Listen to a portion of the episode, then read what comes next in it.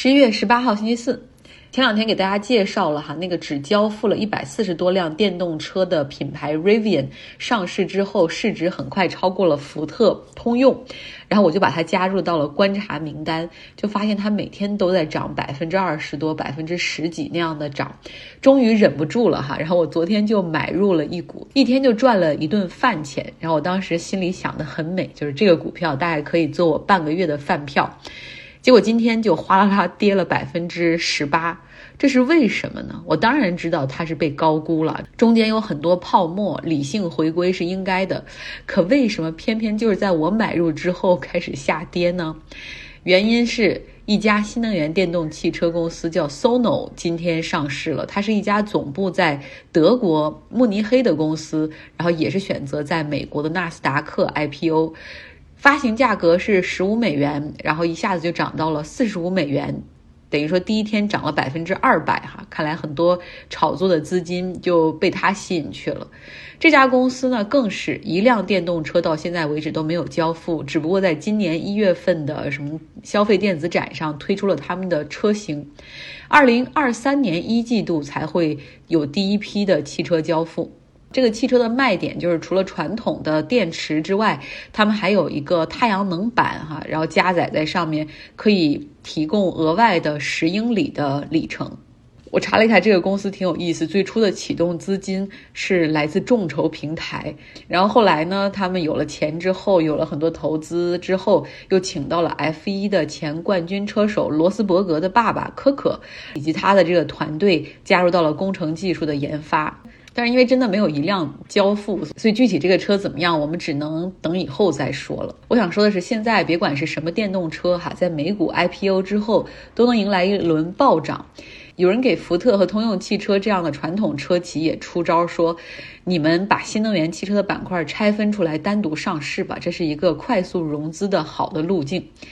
而今天又看到这个 CNBC 的主持人 Jim Cramer，当然他旗下不仅有一家对冲基金，然后另外还有一家金融资讯的平台，他就是在点评中这样说：说现在市场对于电动汽车。股的疯狂哈，让他想起了一九九九年的互联网泡沫。大家都希望找到下一个特斯拉去投资，这些钱就像疯狂的 mad money 一样，到处横冲直撞，活力非常的强。可是别忘了两千年纳斯达克崩盘的教训，很多公司。市值蒸发，再也没有能够重返巅峰。那就像思科这样的公司，虽然它后来慢慢的哈恢复，但是投资者在这个中间损失了很多时间成本。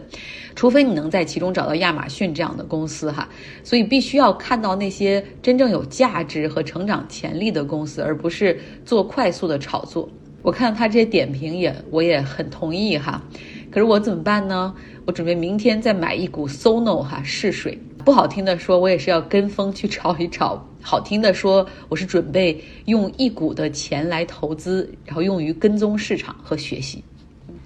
我今天不知道为什么，就鼻子忽然之间不通气儿，然后不同的不停的流鼻涕哈，好像是对什么东西过敏了啊！我原来在来美国之前没有没有鼻炎这一说，但是不知道这两年为什么就开始鼻子就格外的敏感。OK，所以鼻音很重哈，请大家忍一忍，但是不要担心，不是 COVID。我炒股是真的不太行，之前说了哈，那个月后积分 Snapchat，因为上个季度的财报很让人失望，大跌了百分之二十五。然后我就买入了哈，认为它肯定有反弹的机会。我买入是五十九美元，但是之后它反倒跌跌撞撞，就稳定到了五十三、五十二、五十四美元左右，而且看到有很强的下跌的力量。所以我只想说，跟着我一起买入的朋友，sorry，sorry，真的抱歉了。今天呢，剩下来的时间，我们来要来讲一讲美国政府以及美国司法系统正在对发生在今年一月六号特朗普支持者袭击国会山的事件进行追责，发传票、开庭、裁决，那些打着爱国旗号的违法者要为他们的所作所为付出代价。一月六号是二十一世纪哈美国历史上最黑暗的一天，因为不满选举的结果，特朗普的支持者在华盛顿 D.C. 组织了集会，希望攻占国会山，终止各州选举人的选票被合法录入的这个过程，并且还要擒拿副总统彭斯，因为他完全违背了特朗普的旨意啊！特朗普的旨意就是让他在那个呃唱票会上宣布几个州的选票是无效的。关于那一天哈，大家那个画面一定还历历在目，就是特朗普那些疯狂的支持者，有的穿着迷彩服、作战服装，有的拿着武器，有的更是 cosplay，很多人就拿着手机一路拍摄，一路网络直播他们的壮举哈，我得打引号。他们呢突破了国会山警察设置的路障，冲入国会大楼，有的还然后呢还砸碎了门窗玻璃。国会山里进行的议会程序也被迫中断，像副总统彭斯还紧急被安保人员带走，还进入安全屋躲避。这些暴徒随意进入议员的办公室，然后有有的还从这个国会山里面拿走很多纪所谓的纪念品，像旗帜啊、讲台等等的被他们搬走了。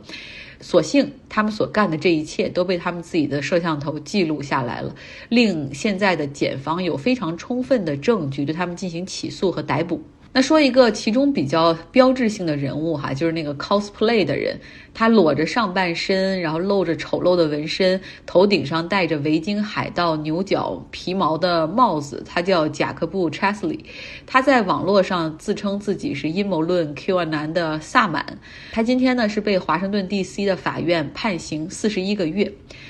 那当然了，在这个事情发生之后，他就已经被逮捕了哈。在过去十个月时间里是调查和庭审的时间，今天是正式的审判下来了。法官说他是第一批进入国会山的袭击者，他也许没有伤害任何人，但是他破坏了政府部门的正常运转，并且鼓动其他人进行暴力袭击啊，这是多项重罪成立。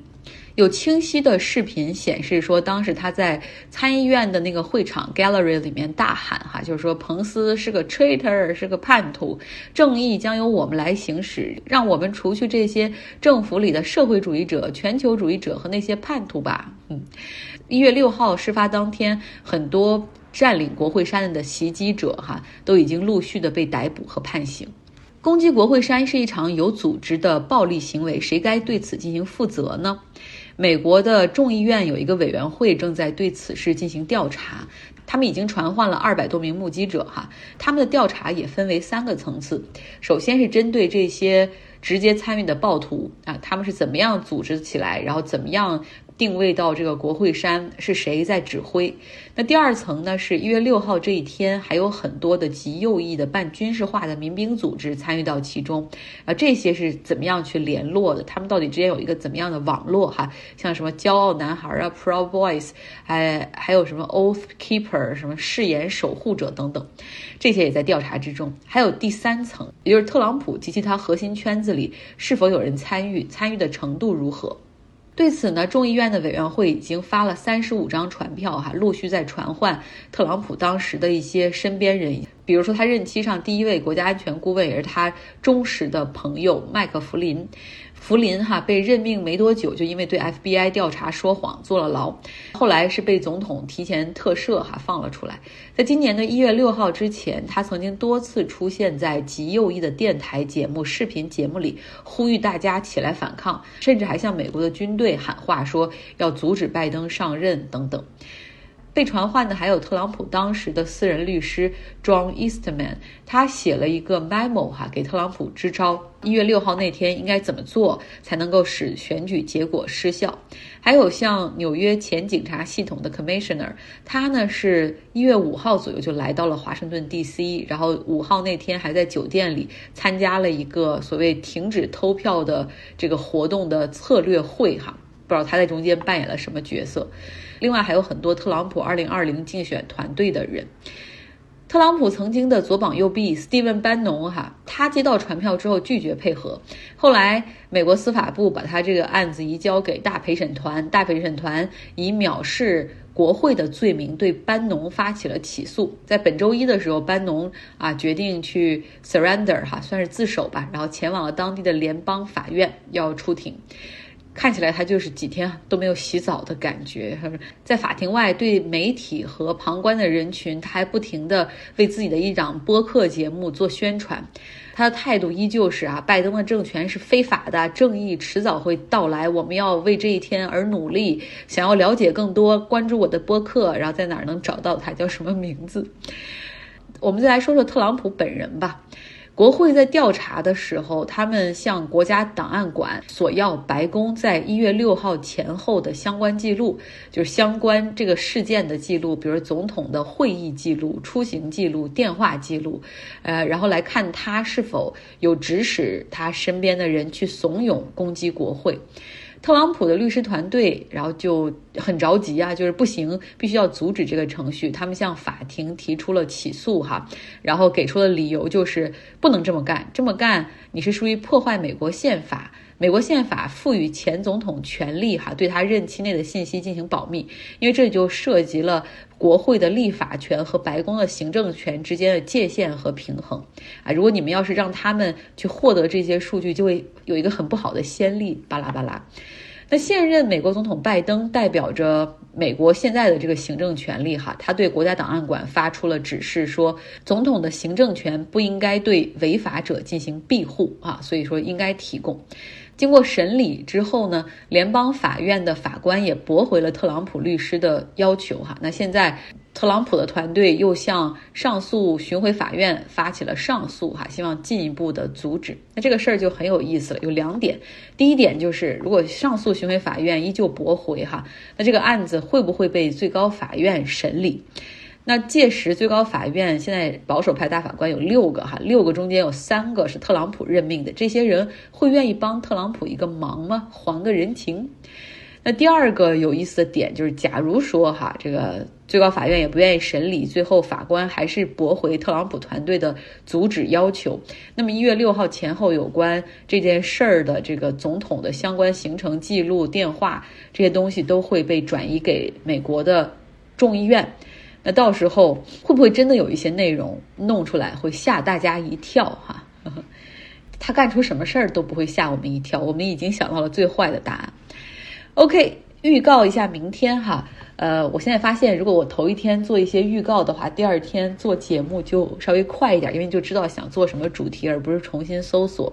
明天至少其中一个话题要讲一讲美国和他可爱的邻居加加拿大。美国人有很多关于加拿大的笑话哈，特别喜欢挤兑他的邻居。他们总是说加拿大人就是 too adorable to be true，就是他们的存在简直太可爱了，就是可爱到已经让你觉得不是真实的存在。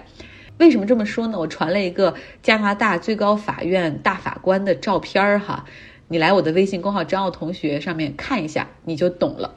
OK，今天的节目就是这样，希望你有一个愉快的周四。